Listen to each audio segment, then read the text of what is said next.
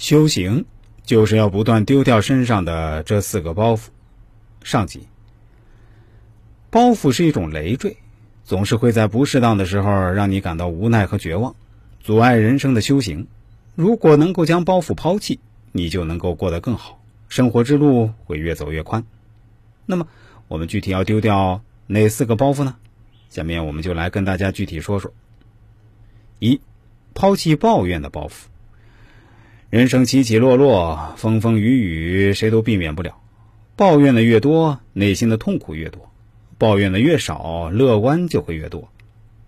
当把抱怨当成一种习惯了，也就是丢失了整个世界。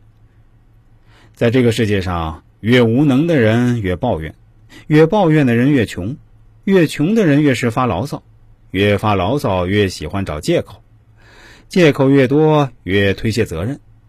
越推卸责任，越无能。抱怨是可怕的负能量，让人失去了生活的宁静与美好。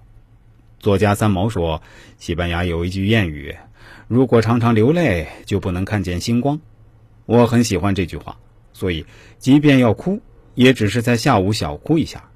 夜间要去看星星，是没有时间哭的。再说，我还要去采果子呢。人生与其抱怨什么，不如完善自我，抛弃抱怨的包袱，你才会发现生活的乐趣，扩展生命的深度。抱怨命运不如改变命运，抱怨生活不如改善生活。二，抛弃别人的眼光的包袱。世界上有两种人，一种活着给别人看，一种人是给自己看。我们总是在意别人的言论，在意世俗的眼光。不敢做自己喜欢的事情，害怕淹没在飞短流长之中。在人生的旅途上，你是自己唯一的司机，千万不要让别人驾驶你的生命之车。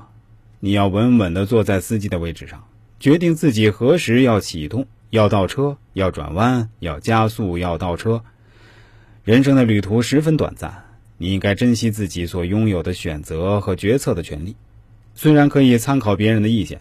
但千万不要随波逐流，过于活在别人的眼光里，过于在乎别人的判断，你会失去自我，为自己设置别人赞同的框架，将自己圈死在牢笼里。